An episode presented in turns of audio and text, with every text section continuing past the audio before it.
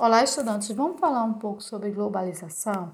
A globalização e a mundialização têm significados aproximados, pois se refere ao contexto socioeconômico e cultural do mundo atual.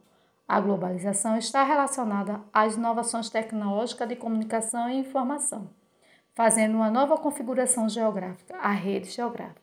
E essas redes podem ser materiais, como gasoduto, oleoduto e outros, e imateriais, como rádio, TV por satélite, entre outros. Por isso, as empresas transnacionais investem em logística para movimentar seus negócios pelo mundo.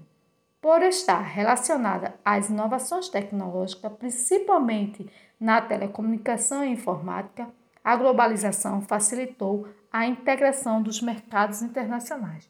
Porém, segundo a ONU, Organização das Nações Unidas, o acesso à internet, que é a forma de comunicação mais utilizada hoje, é um importante indicador do desenvolvimento socioeconômico do país. O acesso à internet não é suficiente para reduzir as desigualdades sociais. Essas tecnologias favorecem a abertura comercial das economias e o crescimento econômico acompanhado de políticas públicas.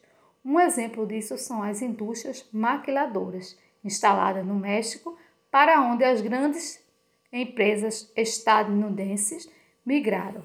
O processo de globalização faz buscar novos mercados para obtenção do lucro e comercialização dos produtos, mudando assim a forma de consumo, o qual traz prejuízo ao meio ambiente, como a retirada dos recursos naturais.